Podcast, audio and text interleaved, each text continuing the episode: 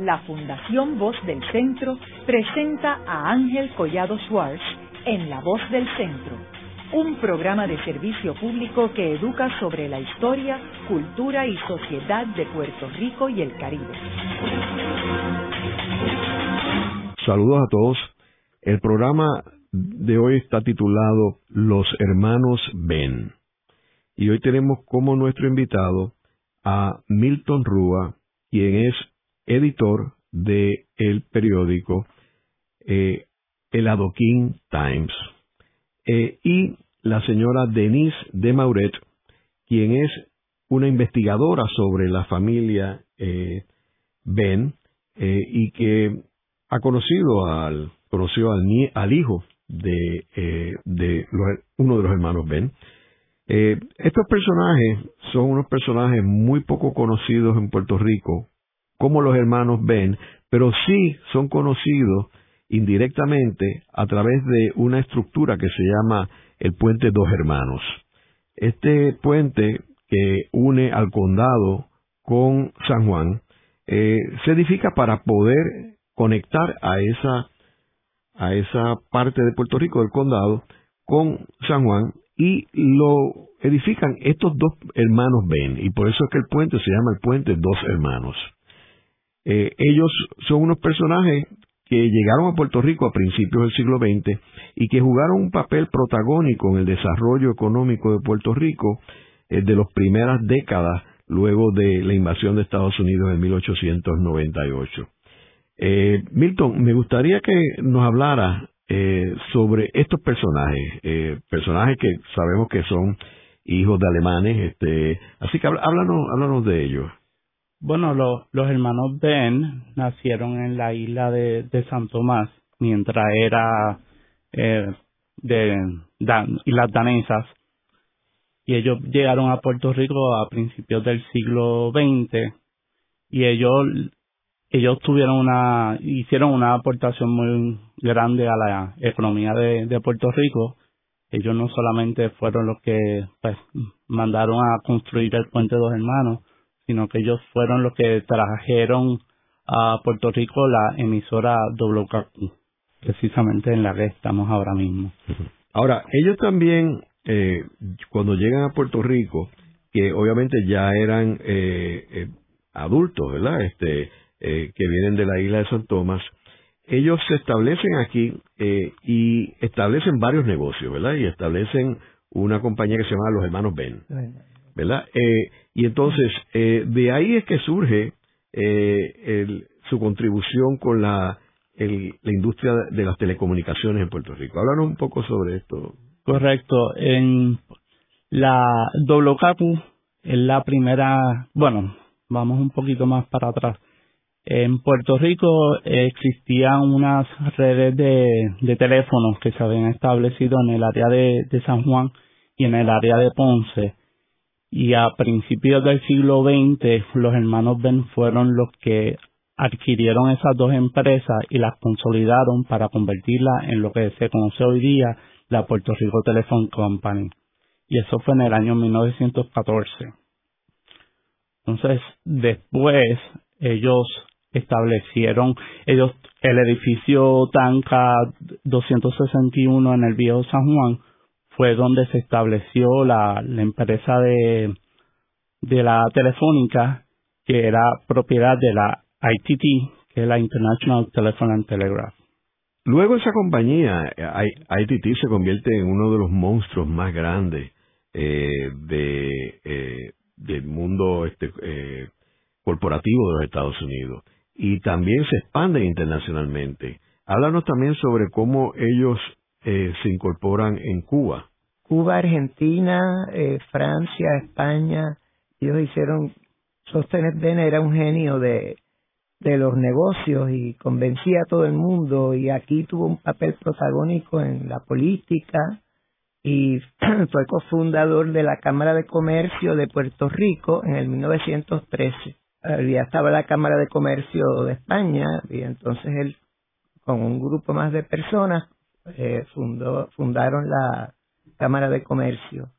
Y pues tenía, de, la compañía de Ben Brothers, pues tenía, tenía seguros Bienes raíces. Bienes raíces, entonces, si puedes explicar cómo fue que ellos vinieron a, a Puerto Rico para administrar los negocios de, de el tío, tío político de ellos. Y entonces empezaron a urbanizar el condado. Y entonces la avenida Magdalena se llama Magdalena por la media hermana de ellos y la calle Luquetti se llama la calle Luquetti por la madre, por la madre de los hermanos Ben, de Sóstenes y de Hernán. Y se conocían como, decían Hernán el bueno y Sóstenes el malo, pero no tenía nada que ver con maldad, sino que Hernán era más pausado, más tranquilo, y Hernán era el que siempre estaba en movimiento, apenas dormía. Era en realidad, por lo que yo he podido estudiar hasta ahora, me parece que era un genio, era un genio. Él convencía a todo el mundo, él convenció a, Perón de, de, primero hizo la compañía de, de telefónica ya y después convenció a Perón de que se la comprara. Lo mismo aparentemente hizo en Alemania y en España, Franco lo convenció también.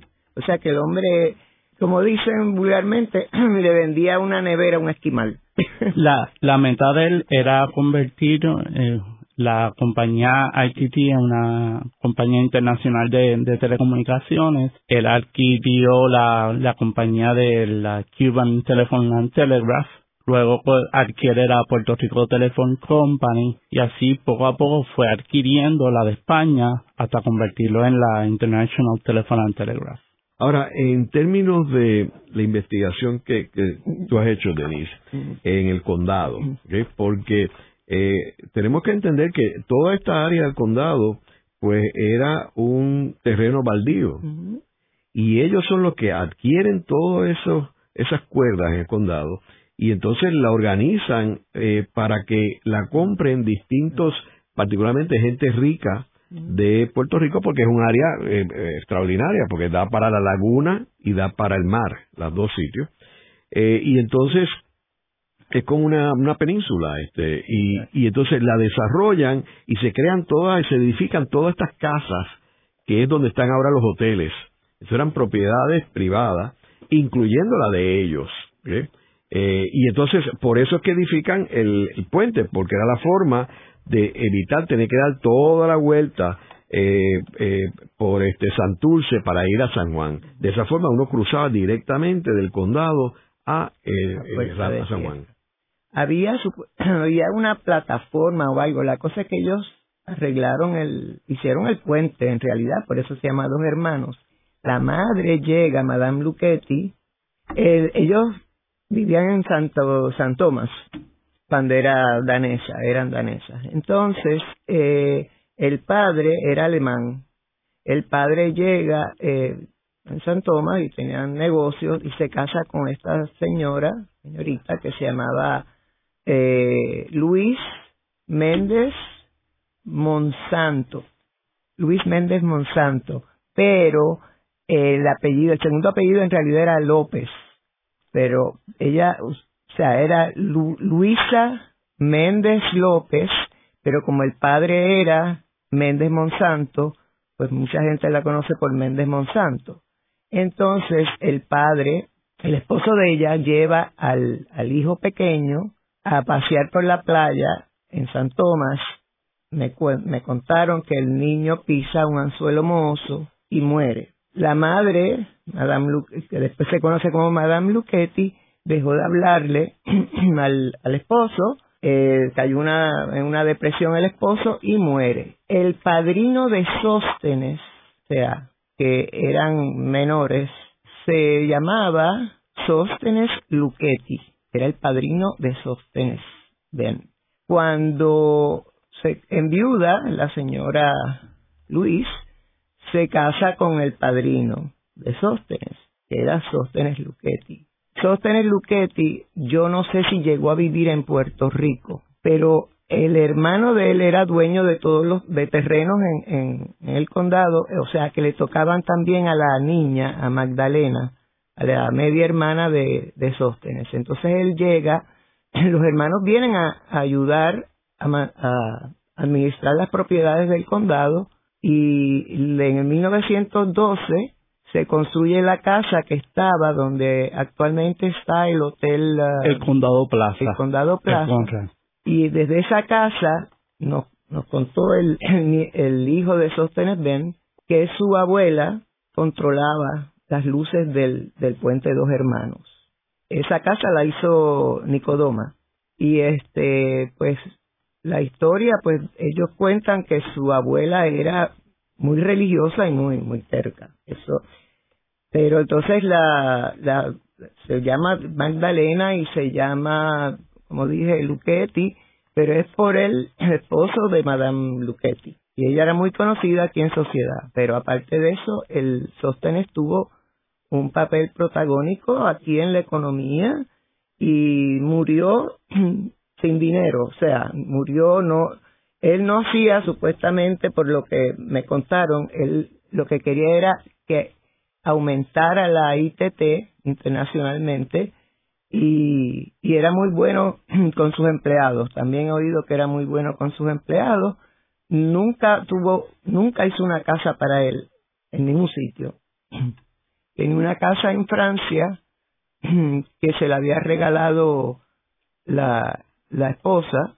Correcto. A sostener cuando se casaron y una casa en el barrio Quebrada Palma, en Macao. ¿Sóstenes no residió en Puerto Rico? Sí, pero se quedaba a vivir en la casa de... En la, se quedaba en la casa de de de Luque, de, de, Madame Luquetti en el área del condado. Ahora, eh, este Luquetti, ¿qué tiene que ver con Antonio Luquetti? Porque es un apellido muy poco común, pues tiene, que, tiene que ser tiene que tener alguna relación con él. Es un apellido corso, lo que pasa que ah, no sé, pero ahí en el en la investigación que hicimos también está el, el escrito en el en el periódico El Mundo del del 1928 ah, que lo escribe Roberto Todd Roberto H. Todd. Roberto H. Todd aquí hay una de las él el señor eh, Sostener Ben fue delegado del Partido Republicano en, en Puerto Rico y que quiero leer aquí un, breve sobre su aportación. Sostener Ben fue nombrado por esa comisión ponente para preparar el estudio de la comisión y en 30 de mayo de 1911 presentó un informe completo y su lectura después de haber transcurrido 17 años. Es aún interesante y, y los datos que contiene el documento son irrefutables contiene un plan económico bien desarrollado para financiar a poco costo para las arcas municipales y los intereses del contribuyente. El ensanche de la calle de Allen, que es la que hoy día es la calle Fortaleza, el aumento de la capacidad del acueducto de Río Piedras, el establecimiento del alcantarillado en Santurce y Puerta de Tierra, establecimiento de una planta eléctrica municipal, la pavimentación de todas las calles, el sistema de amenazamiento, beneficios, dice la, la construcción de un lavadero público, construcción del hospital de emergencia y dispensario en Puerta de Tierra, ensanche de la carretera central en Santurce, esa sería la, la Ponce de León hoy día, la construcción de una carretera al sur de Santurce, entre otros proyectos. Y sobre su envolvimiento con la Cámara de Comercio. Bueno, fue ellos, él fue uno de los uno de los fundadores de la Cámara de Comercio en el 1913. y creo que presidió también la Cámara de Comercio, ¿no? Sí, le presidió también la Cámara de Comercio, correcto. ¿Y, ustedes han investigado algo sobre el rol de él con la Cámara de Comercio más allá de, de haberlo bueno, fundado? Lo que pasa es que cuando yo empecé a hacer la investigación en 1985, yo empecé a investigar en la Cámara de Comercio. Ahí fue mi fuente primordial. Y todos los, casi todos los recortes y eso eran de la Cámara de Comercio. Y ahí fue que aprendí y, averigüé todo, todas las cosas que, Aquí, aquí, por ejemplo, hay mucho material, hay mucho el, material. El público no, no lo puede ver, claro, estamos en radio, pero aquí le traje este suplemento que apareció en el 1984 en el periódico El Mundo, de las empresas eh, que cumplen cumplían en ese momento 70 años y entre ellos se encuentra la, la telefónica y aquí hay un anuncio donde ya la telefónica ya para este año ya se había ya se había eh, adquirido por el gobierno de Puerto Rico pero aquí la compañía ITT que todavía existía hizo un anuncio en la que estaba recordando eh, la aportación de, de los de los hermanos Ben en, en Puerto Rico. Y en términos, eh, volviendo otra vez, eh, Denise, a la reunión con el hijo de, de Ben, eh, ¿esa reunión se llevó a cabo cuándo? El, en el 1985. ¿Qué edad tenía él cuando ella se reunió con, con el nieto? El, con el hijo. Él, con el hijo, él, él tendría eh, como... Nació en el 24. En el 1924 tendría 61 años de edad. Falleció en el 2015, vi el obituario. Sí, 2015 fue que él falleció. Y en esa reunión, ¿qué anécdotas él tenía sobre su papá?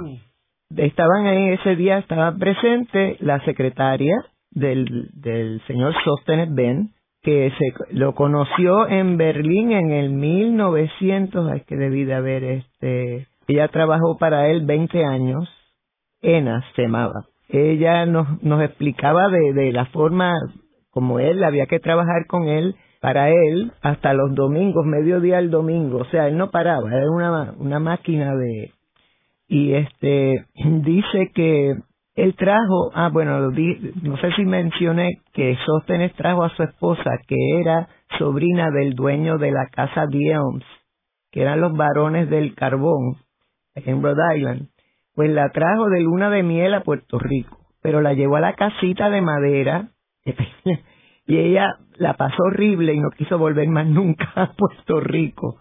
Pero dice que él siempre habló bien de Puerto Rico y que decía que su padre decía que él era americano dos veces porque eh, había nacido, se había, se había naturalizado ciudadano americano y que había nacido en San Tomás cuando era danés, pero que como se convirtió en Islas Vírgenes norteamericanas. En el pues era- 1917. exacto, en 1917.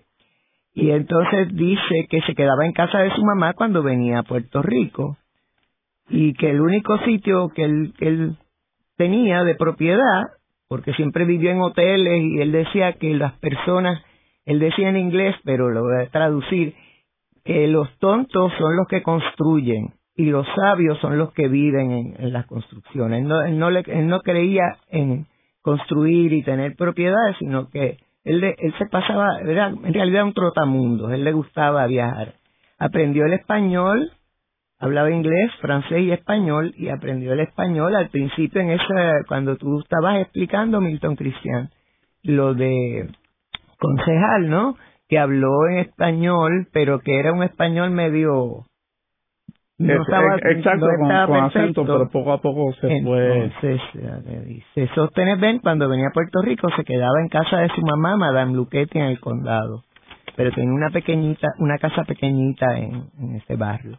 Entonces, las cosas que ambos, Bill, o sea, el hijo, y la secretaria, tienen los, tuvieron los siguientes comentarios sobre la personalidad y el carácter de Sóstenes. Es una persona brillante, una persona con una personalidad cautivadora e impresionante, una persona que podía convencer a otra persona de cualquier transacción que quisiera llevar a cabo, porque su táctica era una de envolverse en la personalidad del contrario, entender cuáles eran sus objetivos, sus deseos, sus inclinaciones y sus necesidades, y en las negociaciones suplía esas necesidades y esos deseos de tal forma que esa persona llegara entonces a un acuerdo con él. No era una persona religiosa, aunque sí exigía que sus hijos fueran educados de una forma religiosa. Él era católico. Era una persona que casi no dormía, trabajaba excesivamente hasta la madrugada y se despertaba bien temprano. Trabajaba seis días y medio a la semana y su secretaria tenía que trabajar todos los sábados y la mitad de los domingos sin quejarse. Era un caballero por excelencia, era una persona muy meticulosa en su forma de vestir. Siempre estaba bien vestido y siempre estaba, era muy consciente de los detalles de la forma. Era una persona muy culta, hablaba con fluidez el inglés, el español y el francés. No era una persona activa en política, aunque sí muy conocedor de toda política internacional. Recuerda Ena, su secretaria, que en una ocasión él mencionó que fue delegado de Puerto Rico a la Convención Republicana de 1912. Siempre estaba interesado en el bienestar de sus empleados y de la familia de sus empleados. Dice su secretaria que tenía una actitud muy paternalista sobre el bienestar de sus empleados.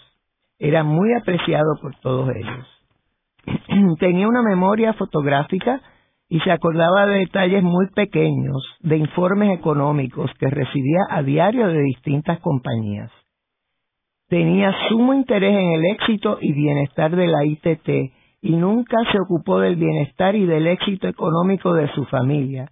Y aunque muere siendo una persona con mucho poder y con algún capital, no tiene el capital multimillonario que esperaría un hombre, un hombre que creó una multinacional como la ITT. Nos dice Bill, su hijo, que su abuela Madame Luchetti era una persona muy religiosa y terca.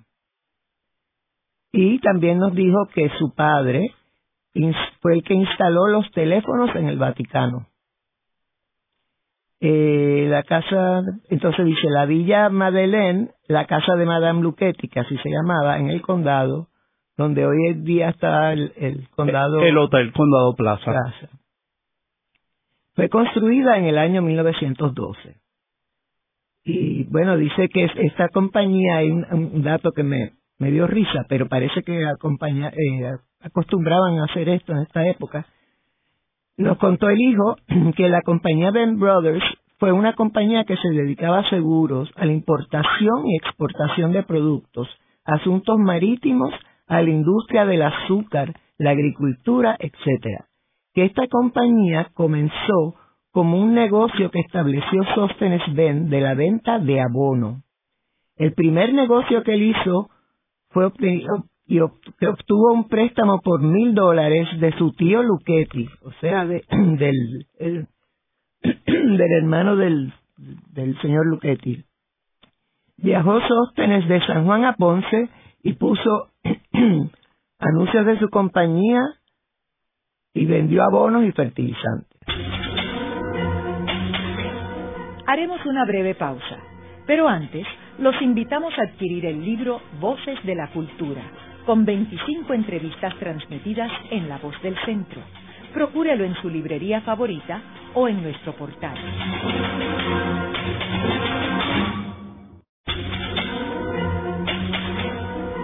Continuamos con la parte final de La Voz del Centro con Ángel Collado Schwartz. Pueden enviarnos sus comentarios a través de nuestro portal www.vozdelcentro.org.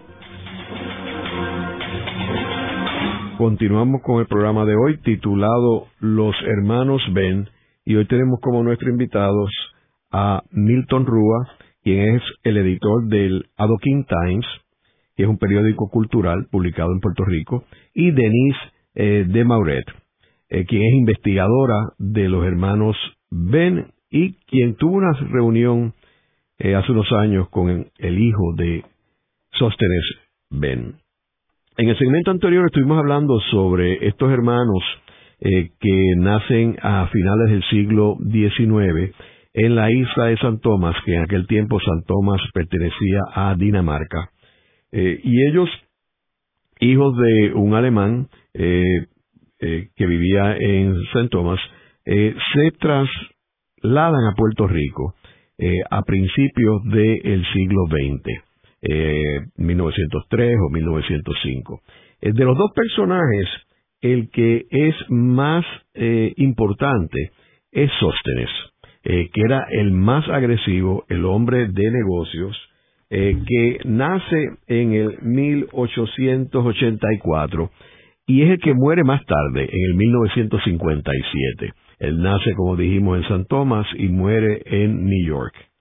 Eh, y está enterrado en Arlington, en el cementerio nacional, que de eso comentaremos más adelante.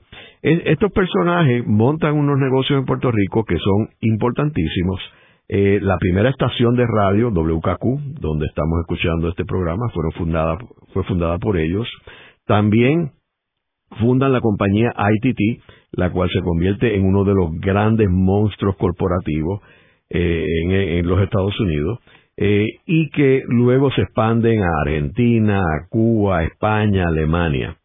Eh, y también son los personajes que adquieren los terrenos baldíos de lo que está ahora, donde está ubicado ahora el condado. y eso se, se dividen en parcelas que se construyen casas de las personas más acaudaladas de Puerto Rico y eventualmente el hoy conocido Hotel Vanderbilt, eh, que fue uno de los primeros hoteles que se construyeron allí. Y como resultado de ese desarrollo en la isla de eh, Puerto Rico, particularmente en San Juan, es que ellos eh, edifican el puente de los dos hermanos, se llama el puente de dos hermanos, y ellos edifican ese puente para unir a lo que es el condado con San Juan y no tener que dar toda la vuelta alrededor de la laguna. Este terreno, como sabemos, es un terreno muy especial porque es como una especie de península eh, donde tienes al norte el, el, Océano Atlántico y al sur la laguna del condado. Eh, así que estos personajes que también eh, fundaron la Cámara de Comercio en Puerto Rico, eh, y también quiero mencionar que cuando se funda el ITT, o la Puerto Rico Telephone, en un edificio que vamos a hablar más adelante, en el viejo San Juan, se convierte en el primer rascacielos. O sea que estos hermanos estaban eh, bastante avanzados lo que estaba pasando en Puerto Rico en estos primeros años del siglo XX. Eh, ahora, Denise, tú estabas leyéndonos algo ah, de los, uh, los negocios, del negocio de los Ben Brothers También ellos, eh, otro negocio que tenía Ben Brothers era el de devolver a la China el cuerpo de todos aquellos chinos que fallecieron en Puerto Rico y que querían ser enterrados en su país, en la China, junto a sus otros familiares. Esto se acostumbraba aparentemente de la compañía de seguro pues le vendía un seguro y le, les prometía llevarlos y pasaba en otros países también, que como había muchos chinos trabajando en, en, las obras de construcción, igual que en el canal de Panamá, que había chinos en cantidad trabajando con igualmente otros países. Quiero, quiero hacer un paréntesis de que los chinos que nos referimos es que en Puerto Rico a finales del siglo XIX vino un grupo de chinos eh, que estaban algunos de ellos ubicados en Cuba eh, y algunos eran presos eh, y los traen a Puerto Rico los españoles para construir la carretera entre San Juan y Ponce, la Piquiña. Ah. Eh, y de hecho tenemos un programa aquí en La Voz del Centro, en el portal, sobre ese grupo de chinos que vino a Puerto Rico. Y a esos que tiene que referirse Ben, porque eran los chinos que vinieron a Puerto Rico. Ah, interesante, sí. Pero continúa así. Bueno, eh, el hijo pues no también nos relató que Madame Luchetti, al morir, al morir su hijo Willy, que fue el que murió en San Tomás, que era pequeño, eh, se deprimió tanto que rehusó volver a hablarle a, su esposo y guardó luto por varios años. Y entre las cosas que hacía era ir a pasarse las horas en el mausoleo de los Ben, que estaba en San Tomás, y requería que le llevaran su almuerzo y su comida y bebida para ya poder permanecer allí de, luto. Igualmente, la secretaria eh, contó que su hijo Bill, cuando que contó su hijo Bill también que Sóstenes guardó luto por un periodo de por lo menos dos años después de la muerte de su hermano Hernán, quien falleció en 1933 guardaba luto de la siguiente forma. Tenía una cinta negra en su brazo, sus cartas tenían un borde negro y sus tarjetas de presentación también tenían un borde negro. Tomando en consideración que este papel con borde negro era papel de la compañía, la secretaria, que comenzó a trabajar con Sóstenes en 1935, contó que ordenó papel blanco y que él no objetó, y ahí terminó por lo menos a los ojos del público el luto que guardaba Sóstenes por su hermano. Y ellos eran hermanos muy íntimos, Hernán y, Sóstenes, y se querían mucho y tenían muy buena relación. Desde la fecha en que fundaron la Puerto Rico Telephone Company y la ITT, Hernán y Sóstenes intercambiaban la posición de presidente de la compañía y de de la Junta de Directores. Este intercambio de posiciones cesó al momento de morir Hernán en 1933. Después, desde el 1933 hasta el 1948, Sóstenes fue presidente de la compañía, presidente de la Junta de Directores y Chief Executive Officer de la ITT.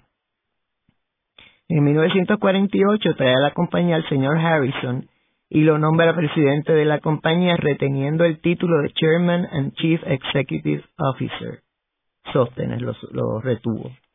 En el 1955 renuncia a Sóstenes a su posición y se la da al señor Harrison, pero retuvo el, el título de Chairman of the Board.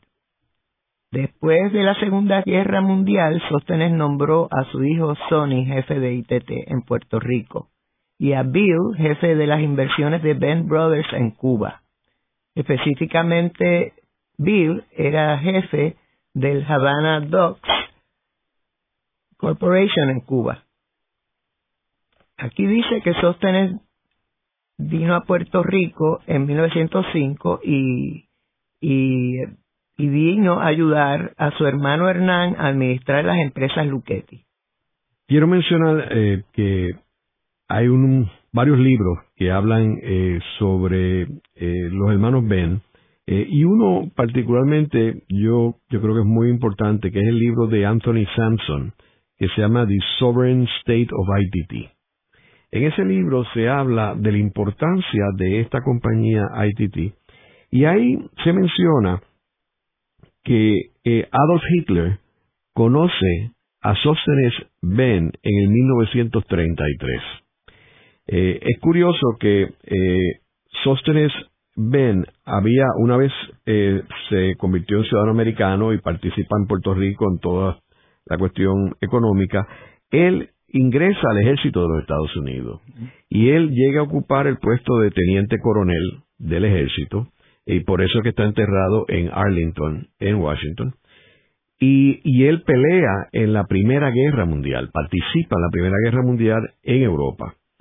Eh, luego es que él sigue desarrollando sus negocios en Puerto Rico, desarrolla la, ITT y en el 1933, obviamente después de la Primera Guerra Mundial, es que conoce a Hitler.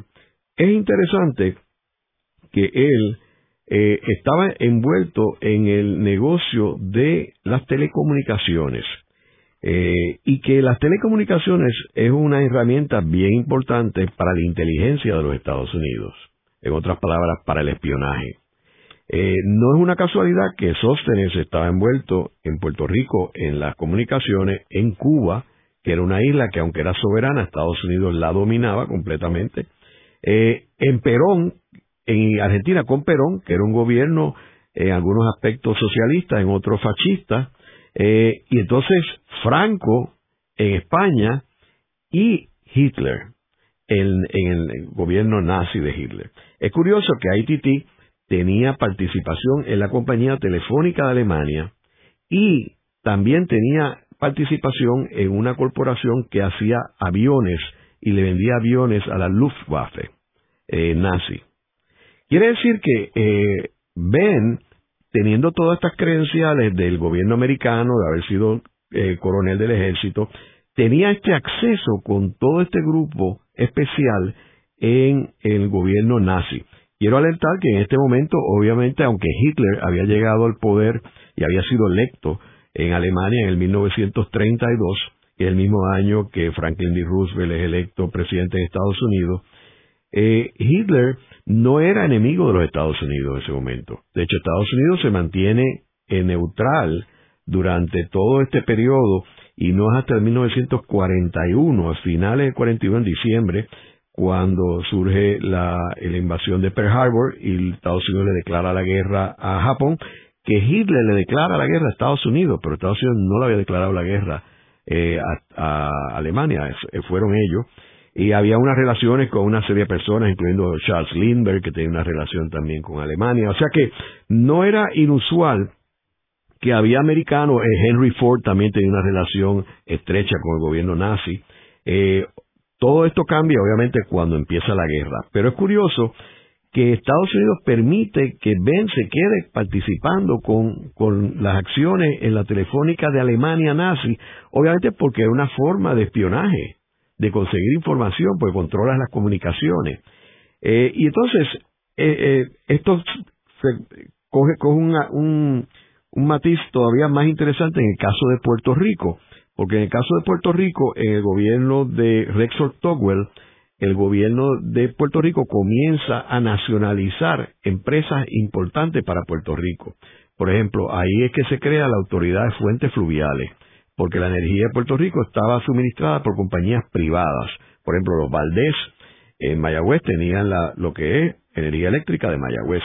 Que de hecho es curioso porque ellos, ellos, el gobierno se la nacionaliza y con eso que ellos fundan la cerveza india, con el dinero que hacen al vender eh, la compañía de electricidad. Y entonces eh, se crea la Autoridad Fuentes Fluviales con una orden ejecutiva del presidente Franklin D. Roosevelt. Y lo mismo se, empieza a establecer con el agua, se crea la compañía de cemento y en un momento dado se habló de nacionalizar la compañía de teléfono. Y Sóstenes eh, ven apela eh, esas decisiones o esa, ese posible plan a Harry Truman, que era el presidente de Estados Unidos. Y Harry Truman y Roosevelt em, también tenían la relación con él. Ellos paralizan cualquier posibilidad de que el gobierno de Puerto Rico nacionalizara la compañía telefónica. Y era por el acceso de Sostenes Ben, que había sido muy importante durante la Segunda Guerra Mundial y porque tenía esta, este control de las compañías telefónicas en unos países que eran aliados de los Estados Unidos y críticos para los Estados Unidos. O sea que el personaje es bien importante, no solamente en términos de, la, del detalle en Puerto Rico, sino su envolvimiento a, nivel mundial. Y em, me estuvo curioso cuando la secretaria del señor eh, Sóstenes, Ben, nos dijo que había conocido a Sóstenes Ben en 1929 en Berlín y comenzó a trabajar para él en el 1935 por un periodo de 20 años. Fue un dato, bueno, que me llamó la atención cuando volví a leer mis notas porque hacía muchos años que no, no las leía.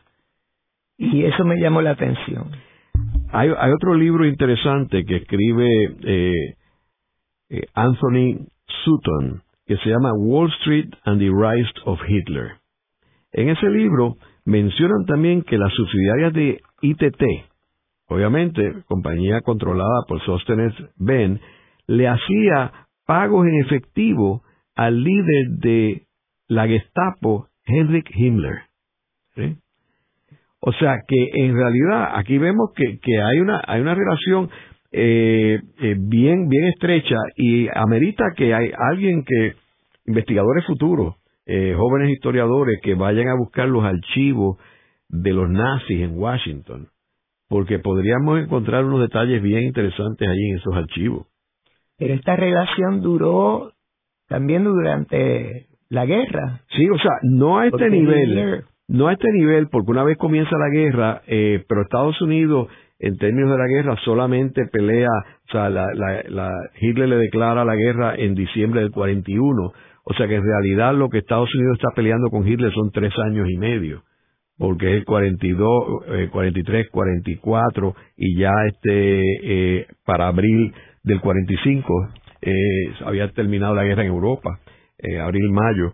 Eh, así que eh, debemos asumir que esa relación no era tan abierta de él y allá, etcétera, pero yo entiendo que él se quedó participando con la compañía telefónica porque a Estados Unidos le convenía, es lo que eh, uno puede especular, le convenía tener acceso a información secreta de, los nazis. El hijo de, de Ben, Denise, él mantuvo una relación con su papá todo el tiempo hasta el final. Sí, tengo entendido que sí. sí, sí, porque el padre murió en el 57 y yo creo que el padre lo envió, le dio el trabajo de, de, Cuba y de ocuparse de los, de los muelles, de, eso es lo que yo tengo entendido, pero no, no hablamos mucho más porque el, el hijo también nos contó que él se crió en hoteles también. O sea, e, esta familia era una familia que se pasaba, aparte de la casa de Madame Luchetti, cuando e, es la única que se conoce, ¿verdad? En realidad, eh, Madame Luchetti cuando se fue de Puerto Rico también fue a Nueva York y vivía en el hotel. En el Hotel eh, Plaza. En el, en el Plaza, exacto. Y este, eh, Bill también vivió en el Vanderbilt, el Hotel Vanderbilt de Nueva York. Y son, parece que ellos no, no eran personas de, de, de establecerse en un sitio y, quedarse ahí. Tienen una casa en los Pirineos, entre Francia y España, que se le había regalado la, la esposa de, de Sóstenes, a Sóstenes, en Saint-Jean-de-Luz. Pero siempre vivían en, en Sóstenes, siempre vivía en, un hotel, al igual que su familia. Y eh, su hijo nació en el Hotel Vanderbilt de la ciudad de Nueva York. Denis, y sobre la construcción del edificio en la calle Tanca, en el viejo San Juan. Que fue el primer rascacielos en realidad en San Juan y tiene la historia de, de quienes, de quienes, a quienes perteneció. Muy interesante todas estas cosas y en lo de la Cámara de Comercio hay mucho, mucho, había mucho material, mucho material, pero es, difícil, pero pues, explicarle, explicar todo esto en, pero se puede, se puede seguir. Claro, el como los hermanos Ben fueron como dije hace un rato fueron los que trajeron la establecieron la emisora WKQ en Puerto Rico que fue la la primera de la isla la segunda de Latinoamérica y la quinta del mundo y va a ser la primera de Latinoamérica hasta que un huracán provocó que la antena llegara a la Habana Cuba y en La Habana se convirtió entonces la, la primera ciudad eh, latinoamericana en tener una emisora de radio y en el 1922, un 3 de diciembre, precisamente en el último piso del edificio de la de Tanca, en el río San Juan, fue que se inauguró WKQ. Los, los hermanos eh, Ben eran los, los propietarios y el gerente general era el señor Don Joaquín Agusti. De hecho, eh, entiendo que desde ese lugar es que se transmiten los boletines de los huracanes San Felipe en el 28 y San Ciprián en el 32. Ese edificio todavía está eh, eh, allí en el viejo San Juan, eh, en una esquina, y la Puerto Rico Telephone Company estuvo ahí por muchos años hasta que abrió su edificio en la avenida Franklin D. Roosevelt, en Atorrey, en Guaynabo. Eh, así que antes eh, ellos estaban ubicados allí en la calle Tanca 12 y 1, que todavía uno puede ver ese edificio. O sea que como mencionó este Milton, ahí es donde se establece la primera estación de radio en Puerto Rico, WKQ, en, el, en ese edificio. Y por cierto, en ese mismo edificio los hermanos Ben también tenían sus oficinas de, de sus otros negocios, de corretaje, bienes raíces, banca. La revista Puerto Rico Ilustrado en 1912 hace este comentario sobre ese edificio. Dice, una demostración brillantísima de los grandes progresos que se van iniciando en esta isla. Gracias al empeño avasallante de los hombres inteligentes y decididos, es indudablemente este magno edificio que pronto se alzará por encima de las casas de San Juan como una señal vigorosa de las energías de Puerto Rico. Tenemos que recordar que en este momento el viejo San Juan eran todos eh, unidades de un piso, dos pisos, eh, y, fuera de otros edificios, por ejemplo como la catedral, etcétera, todo era bajito y de momento surge este edificio y por eso es que es un rascacielos, eh, digo, un rascacielos para los estándares de Puerto Rico de ese momento, pero no un rascacielos como la ciudad de Nueva York, obviamente. Eh, así que en ese sentido, pues eh, se hizo una contribución bien importante para Puerto Rico. Que la antena venía en un barco para directamente a Puerto Rico y surgió el huracán y tuvieron que quedarse en Cuba. Por eso fue pura casualidad que no fue a Puerto Rico donde no fue la primera en, en Latinoamérica, fue simplemente por el, por el huracán.